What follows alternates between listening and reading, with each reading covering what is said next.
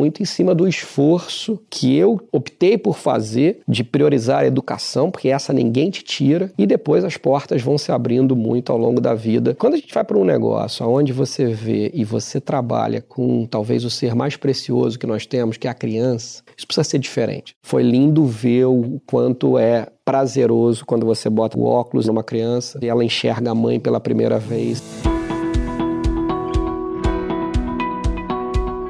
Olá, eu sou Lucimar Dantas e esse é o podcast Qual é o seu negócio? Conectando você com o que te move.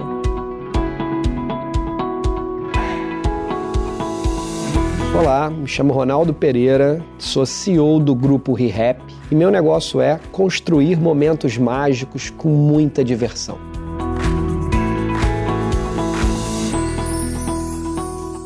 Hoje, abrindo a segunda temporada do Qual é o seu negócio, estamos na companhia de Ronaldo Pereira Júnior, meu amigo de muitos anos. Ele é formado em administração de empresas, é mestre em finanças pelo IBMEC e CEO do grupo ReHap, a maior varejista de brinquedos do Brasil. Já passou por outras grandes empresas, como Citibank, as Óticas Carol, e com isso acumula mais de 20 anos de experiência em cargos de vendas, finanças e marketing. Seja muito bem-vindo, Ronaldo. Eu que agradeço. Muito bom te ver. Muito obrigado pelo convite. É uma satisfação para a gente estar tá aqui com você, bater esse papo hoje. E para começar, a gente quer ouvir a sua trajetória. Como é que foi né, é, fazer administração, começar sua carreira no mercado financeiro e depois fazer essa jornada no varejo? Na verdade, né, eu não, não caí no mercado financeiro à toa, ao acaso. É, comecei fazendo faculdade de engenharia e tinha muitas greves, precisava me manter. E fui trabalhar com vendas, é, antiga Company, pé do atleta que tinha no Rio de Janeiro. E greve não voltava, lá fui ficando, virei subgerente. E meu pai sempre falava, pô, estuda, cara. Se você não estudar, você vai parar em vendas. Vendas naquela época tinha um preconceito muito grande, né? E eu fiquei com aquilo, pô, mas tô indo bem, tô gosto de vendas, mas não pode, porque vendas não é tão legal. E o que tinha no Rio de Janeiro, você tinha as grandes companhias aqui no Rio, L'Oréal, Coca-Cola e os, o mercado financeiro. Naquele momento eu queria né, começar a pensar numa independência e aí foquei dentro de mercado financeiro. Depois saí da engenharia, passei para administração à noite e fui é, estagiar no Citibank. Aí comecei a estagiar no Citi, fiz uma carreira de quase 10 anos de mercado financeiro, colocando muito dinheiro é, como causa. Então eu entendia que mercado financeiro é um lugar para se ganhar dinheiro. É, e, enfim, e tudo bem com isso, então fazia e fazia bem feito. É, e tinha aquela história, né? Depois você vai crescendo, bônus, é, luva, vai te prendendo. Até que eu comecei a conhecer outras pessoas que faziam o que de fato elas gostavam. Começar pela minha própria esposa, que trabalhava na Coca em pesquisa, ela dizia: Eu amo o que eu faço. Eu falei: Gente, existe isso, quem ama o que faz. é, e com 30 eu falei: Não, agora eu vou dar aqui, vou ter que estopar e vou começar a fazer uma coisa que de fato eu acredito. Comecei a estudar setores e aí fui com um amigo meu, cofundamos uma empresa dentro do ramo ótico, que foi a GO. E a gente começou com o licenciamento da marca Ana Hickman. Ana Hickman, a gente não tinha dinheiro, e a gente precisava lançar uma marca que precisava de uma modelo bonita para o material de ponto de venda. E aí lançamos a Ana Hickman, que foi, acabou sendo um grande sucesso. Fiquei nessa companhia, essa companhia foi de Ana Hickman até uma empresa licenciadora de marcas. Até 2009, quando eu saí, fui para as Óticas Carol. E nas Óticas Carol foram 11 anos também muito bacanas, dentro do ramo ótico. E por fim, agora, estou há três anos eh, no setor de alegria, vendendo sorrisos. Que incrível, muito bom.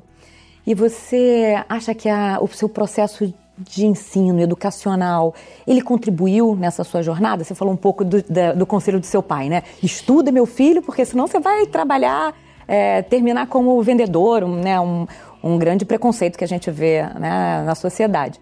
Mas conta pra gente se a educação realmente interferiu nessa sua jornada. Então, eu acho que né? Ainda bem que isso mudou, né? porque é, hoje trabalho com vendas e claramente quando preencho o meu, meu pré-requisito para entrar nos hotéis pelo Brasil, eu coloco vendedor.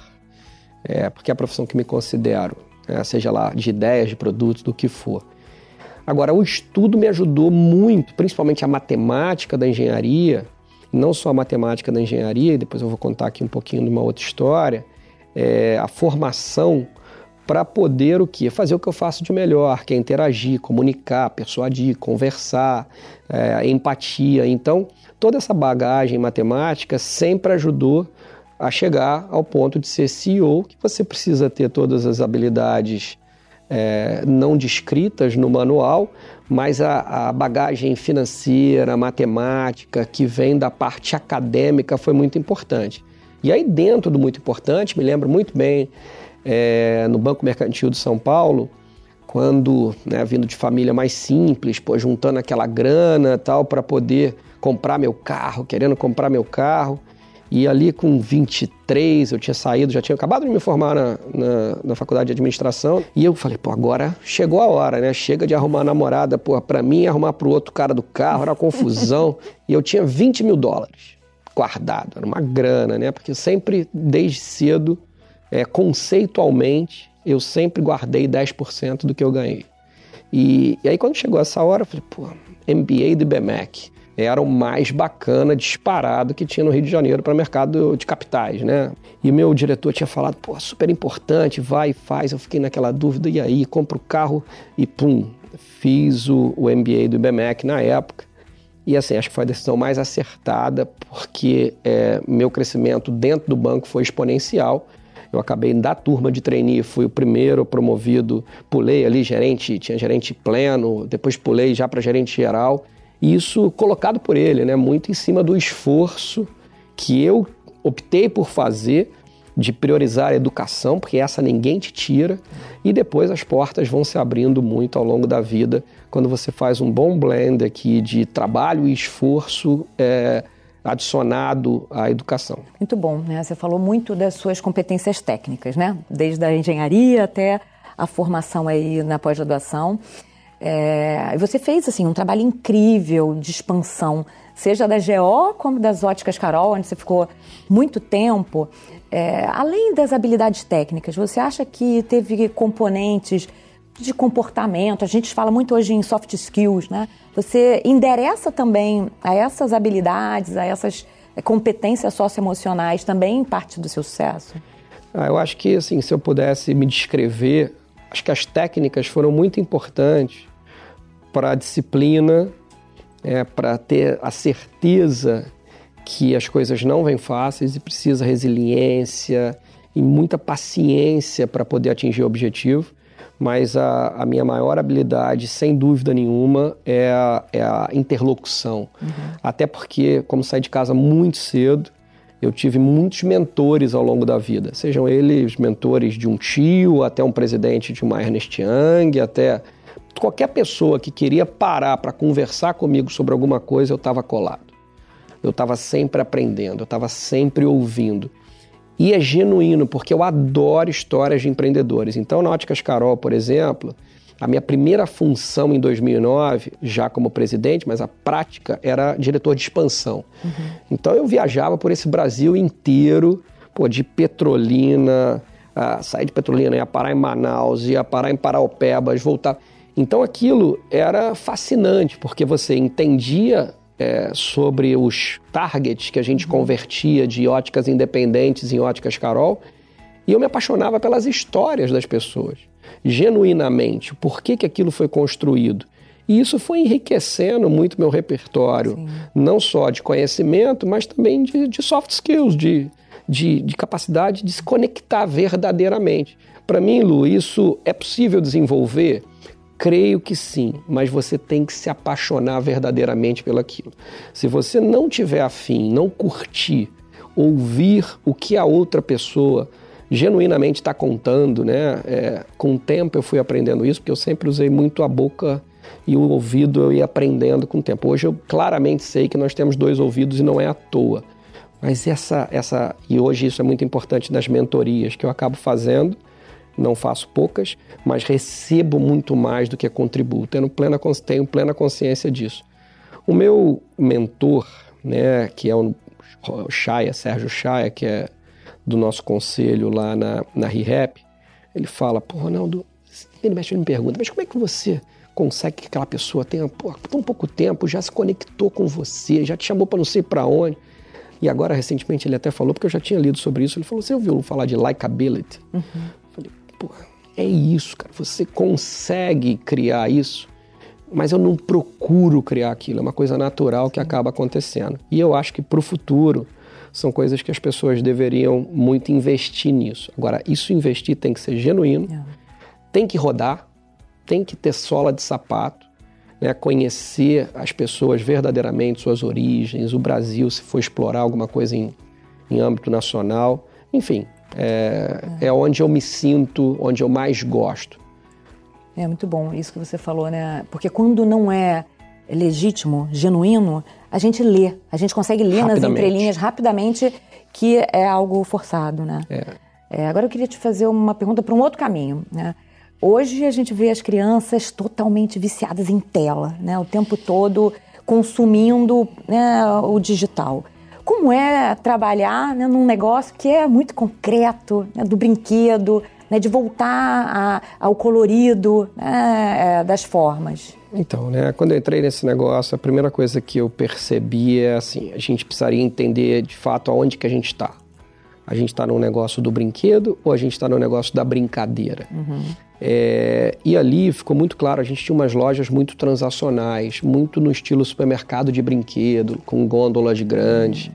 E aquilo já me incomodava pelo nascimento até, e obviamente impulsionado muito é, pelo que estava acontecendo na pandemia, aonde começava a se ver o resgate da brincadeira familiar, da conexão familiar. Porque muitos pais ficaram em casa, muitos deles nunca brincaram com seus filhos e passaram a, a, a, poder ter a chance né, de conectar e brincar com seus filhos. E foi uma época que se vendeu muitos jogos de tabuleiro. E ali a gente começou a criar muito uma cultura, a gente diminuiu as lojas, as prateleiras, a gente criou é, parques. Nossa ideia é criar muito mais parques de diversão, onde a gente tenha uma série de atividades, desde teatrinho, a gente tem aqui no Jardim Botânico no Rio, a gente fez uma loja bem no conceito que é a Ecovila Rehap, do que a gente acredita. Você tem oficinas, você tem uma série de coisas que também vem de brinquedo, mas como consequência. Uhum. É, o legal é você estar lá, poder fazer as coisas manuais. Obviamente que a tela sempre vai existir, mas precisa ter esse equilíbrio. A gente percebe hoje, Lu, que a grande preocupação das mães, né, fora as doenças é, como o autismo, hemofilia, as deficiências, é, é a depressão. Sim. É, a ansiedade na criança e na adolescente aumentou absurdo e com o início de depressão. E muito se atribui à tela. É. Então esse blend, né, essa, essa, essas duas coisas conjuntas, elas podem andar muito melhor. Sim, se potencializam, né? Você falou um pouquinho antes sobre é, tem que gostar, né? Até por conta dessa, dessa coisa de ser legítimo, né? Não dá para forçar né, algo que não seja natural. É, o que, que, hoje te dá sentido? Eu vi né, que, além de CEO, você é CHO, Chief of Happiness é, Officer. Como é que é isso, né? Ser o chefe da felicidade do escritório.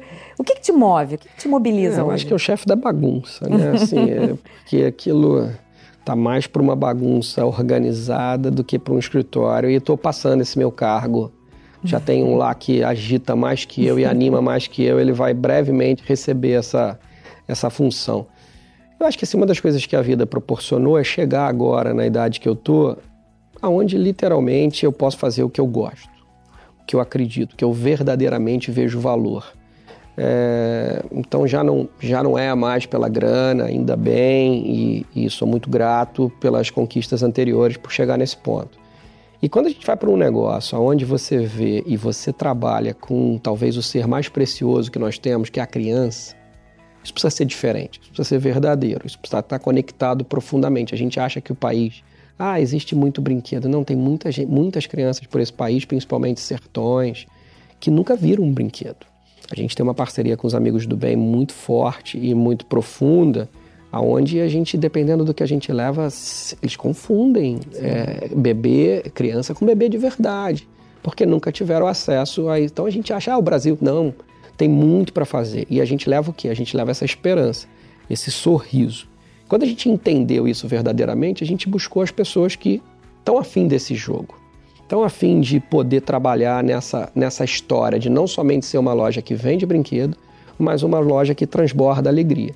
E aí a gente remodelou toda a companhia, o escritório é super bacana e sorriso precisa estar dentro do seu dia a dia. O ambiente precisa ser leve. É, o escritório a gente desenhou ele na pandemia e voltou, então ele tem é para adulto e para criança, mas tem lá tiranossauro, você aperta o botão na hora do feedback, o T-Rex faz um barulho danado se você não estiver bem. Então ele é muito divertido e as pessoas realmente gostam de estar lá. E é o que a gente está tentando transbordar para nossas lojas. Afinal, a ReHap nasceu assim, né? De um pediatra hum. que construiu a companhia com o propósito de ajudar a mãe na jornada da criação que não é fácil, né? Não tem um manual único. E todo brinquedo bem explicado e, e de maneira correta, ele é educativo. Dá trabalho, às vezes, um pouquinho. Tem que ler o manual, tem que explicar, não é só dar e pronto, né? Tem se você se explorar as coisas do brinquedo, que ele passa por trás, ele tem um papel educativo extremamente importante na formação e na criação da, dos nossos filhos. Incrível, muito bom.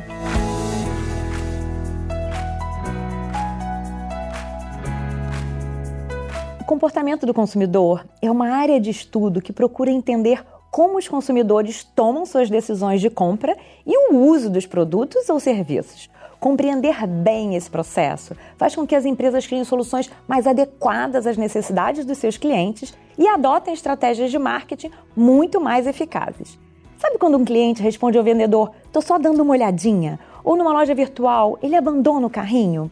o consumidor deixa muitas pistas e a psicologia, a neurociência, a sociologia e até a antropologia ajudam a desvendar o que ele realmente deseja e quer nos dizer.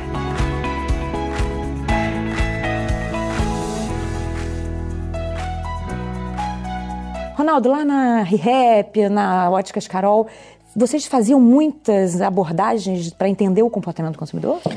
Muito. Inclusive, uma das coisas que quero estudar hoje é bastante filosofia, antropologia, quero ainda entender mais né, o comportamento humano. Acho que eu estou ainda muito no início, apesar de, de reconhecer que, que gosto dessa parte da comunicação e da socialização, é, ainda tenho meus preconceitos que precisam ser quebrados.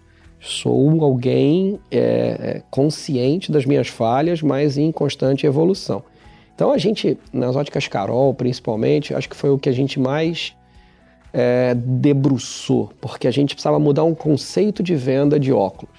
Os óculos eram vendidos, em sua grande maioria, é, para as pessoas. Você ia, você ia num balcão, todo mundo de jaleco, uma coisa muito médica, uma ótica era muito tradicional. Você entrava, parecia que você está entrando literalmente num hospital. E a gente entendeu na Carol que para dar o volume que precisava ser e abranger o máximo de pessoas, gerar o máximo de acesso à população, a gente precisava descaracterizar um pouco isso. Então, o calendário de ótica não era o calendário de varejo. Uhum. Primeira vez que eu cheguei, acho que ano de 2009, 2010, chegava em dezembro, não, a venda cai pela metade. Aí a gente foi estudar, mas por que, que a venda cai pela metade? Não, porque na ótica é assim. Não, mas na ótica não vai ser mais assim. Então vamos entender o que acontece. O que acontece? O oftalmo saía de férias. Então não tinha receita médica. Ué, mas e o solar? Não, solar a gente não vende em ótica. Precisamos aprender a vender. O gerente, obviamente, o oftalmo sai de férias, o gerente sai de férias também. também. Então, assim, os preconceitos, o varejo era montado em cima da cadeia médica. A gente trouxe o quê? Para um varejo em cima da cadeia do consumidor. Hum. O consumidor está afim de jogo. A lente de contato, é o óculos de sol. Quando nós começamos em 2009, Lucimar, era aproximadamente 3, 6, 5% é, lente de contato era quase zero, 5% de óculos solar.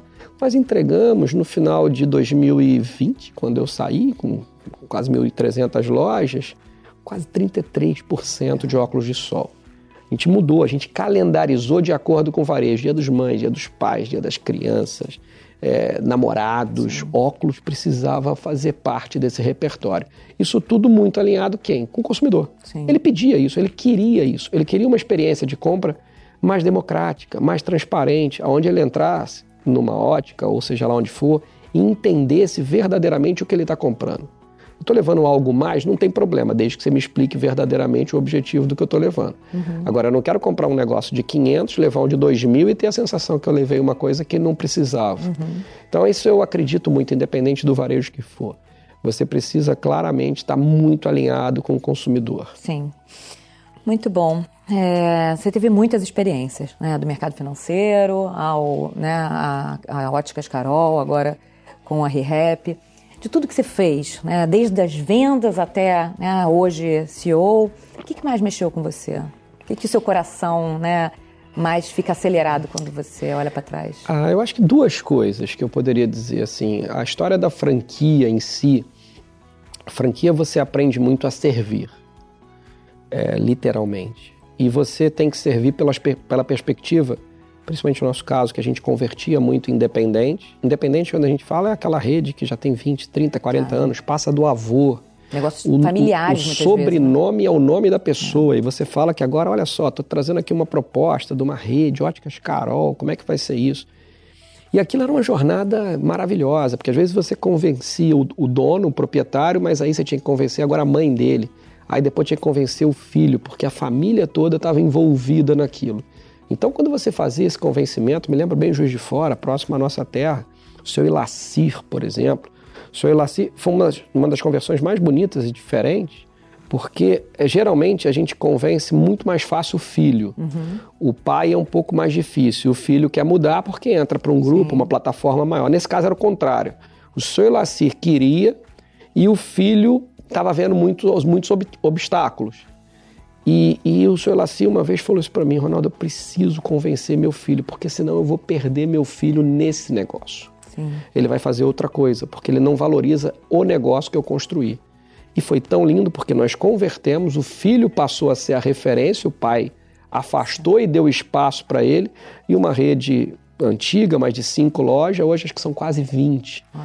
lojas. Então você transforma também a relação familiar Sim. seja ela no seu dia a dia, como também eh, nos negócios. Mas o projeto que mais me deu prazer de todos que eu me lembro foi o Pequenos Olhares. Hum. Foi um projeto nas óticas Carol, a óculos a 10 de R$ 4,90 para crianças da escola pública. Então, toda e qualquer criança da escola pública, a gente tinha um objetivo, a gente tinha um desejo muito grande de erradicar o problema da visão infantil. E esse projeto nasceu com essa ideia de poder começar a dar acesso. E foi muito lindo porque assim todos os colaboradores, na época nós éramos 8 mil, se envolveram plenamente nessa missão de ajudar as crianças a enxergar, porque elas precisavam comprar o óculos, depois o grau troca, você tem que comprar de novo, então você precisa dar acessibilidade. Se tinha muito multirões, que você falou ali, uma coisa do pirulito e tirar é um problema, o uhum. multirão é isso, você vai e depois uhum. se você não uhum. voltar acaba. Sim. E a gente botou esse projeto perene. Então foi lindo ver o quanto é prazeroso quando você bota numa criança o óculos e ela enxerga a mãe pela primeira vez e a referência dela maternal. É, enfim, esse é um projeto que me apaixonou muito. O mundo se abre, né? De repente. Total. Você vê, né? O que nem na sua imaginação você poderia conceber, é. né? Incrível, sensacional. O que, que o Ronaldo de hoje diria para o Ronaldo do início da carreira? Aquele que estava lá né, fazendo o programa de trainee no Citibank. Ah, eu, se eu pudesse dar um conselho, hoje se discute muito a educação ah, e a maneira dela em si. Acho que você pode aprender de diversas maneiras. Todas elas são difíceis e árduas. Exige dedicação, tempo, determinação. Não acredito em tiro rápido. Atalho atalho, nunca vi. Quando alguém vem me mostrar um, eu falo, apresenta para outro. Campeão, se eu entrar ali, é capaz daquele atalho até cair, acabar. É, não sirvo. É, agora, duas coisas que eu exploraria mais. Leitura. Leitura é hábito Sim. e exige dedicação, e vejo que ela está sendo um pouco perdida, porque as plataformas ensinam você a desenvolver muita rapidez e línguas. É, eu que sou muito de comunicação, é, e já tive né, prazer de trabalhar aí com empresa italiana, espanhol é, é, é, e americana principalmente.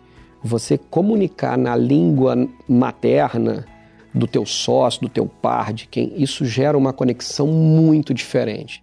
E muito diferente do que era na nossa época, né? Para a gente achar contato na língua, hoje ela está aí disponível, super fácil, desde um mochilão que você pode fazer e tá valendo. Sim até o que você pode aprender. Então, eu, eu focaria muito, é, explore, explore as oportunidades, muito esforço, muita dedicação, mas eu, eu colocaria é, línguas e leitura como um drive importante. Muito bom. Bom, a gente está chegando na maturidade, né? Nós nem vamos falar nossa idade aqui para né, ninguém nos, né, nos fazer uma leitura enviesada.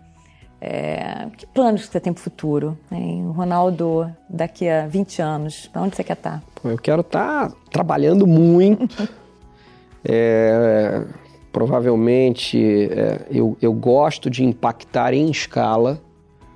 É, então, se você me perguntar se você quer ganhar um milhão de reais numa empresa que fatura 10 ou você quer ganhar 500 mil numa de um bilhão, é capaz de eu querer ganhar 500 mil numa de um bilhão. Mas vai dar muito mais trabalho. É, é onde eu gosto é onde vai dar muito mais trabalho e é onde você consegue é, replicar conceitos e pensamentos para mais escala. Então eu agora eu estou querendo dar uma debruçada mais no conhecimento, voltar para o aprendizado, né, descobrir e complementar habilidades que não tem, ver como é que o mundo, né, já tenho começado a fazer isso, como é que eu caminho para essa próxima fase, ou seja, para esse, esses próximos 20 anos e estou super animado em descobrir aonde que eu vou entrar. Gosto e me dou muito bem, tanto com pessoas mais velhas do que eu, como com jovens. Uhum. Adoro trabalhar com jovens. Então, mesclar é, essa experiência que tive, ajudar a conectar respeitando a individualidade de cada um. Um é muito bom numa linha, outro é muito bom nessa linha. Como é que a gente acha o respeito do meio? Acho que eu posso ajudar bastante nessa linha. Incrível. Em breve a gente conversa né, sobre os seus projetos futuros. E para terminar, é, queria que você deixasse né, uma dica, um conselho para os nossos alunos, aqueles que estão no início da carreira, cheio de dúvidas, né, incerteza sobre o futuro. O que, que você deixaria para eles? Você já falou um pouco do Ronaldo, né, do início ah. da carreira, é, mas agora né, falando para o resto do mundo. É que eu acho que assim, cara, faça, faça bem feito o que você está fazendo naquele momento. Não necessariamente vai ser sua carreira, não necessariamente vai ser, provavelmente, né? Não vai ser o que você não vai seguir para sempre. Eu nem sei quantas carreiras eu já comecei e terminei. É... Agora, dê o melhor. Se dedique ao máximo, se aprofunde, interaja, pense naquilo. Não pensa nas oito horas só do dia, do horário de trabalho saia no ônibus e fica olhando como é que aquilo pode ser conectado de alguma outra maneira. A jornada do empreendedor ou do negócio ou de movimentar e mudar algo, ela não se limita às oito horas de trabalho. Então eu, eu acredito muito isso, cara. Se você está aqui, ah, mas eu não gosto do que eu faço. Aprende a gostar do que você faz, porque provavelmente não vai ser a primeira vez que você vai aprender isso. Você vai para outras coisas que você também vai ter que aprender a gostar do que você é. faz. E aí, quando você aprende a gostar de várias coisas que você fez, você começa a ficar numa potência muito diferente. Se dedique, se esforce, faça bem feito. Pô, se você for catar, seja o que for, a profissão que você escolher, pô, pegue com um sorriso, com entusiasmo. Aquilo pode mudar não só a sua vida, como a vida de alguém. Incrível. Ronaldo, foi um prazer te receber aqui. É, especialmente para mim, né, é uma alegria né, passar aí essa, esses minutinhos com você, ouvir um pouco da sua história, compartilhar a sua história. Né? Obrigada. Eu que agradeço. Muito bom te ver depois de muitos anos. Estamos aqui de novo e até a próxima. Isso aí, muito bom. Obrigada. E você, já sabe qual é o seu negócio? Se gostou desse conteúdo, você pode seguir a gente no YouTube do BMEC, no Spotify e nas principais plataformas de áudio. Caso você não tenha assistido a nossa primeira temporada, ela também está disponível nos nossos canais. E se você quiser ver só uns trechinhos, confere lá no Instagram, IBMEC, e no TikTok, IBMEC.oficial. E até a próxima!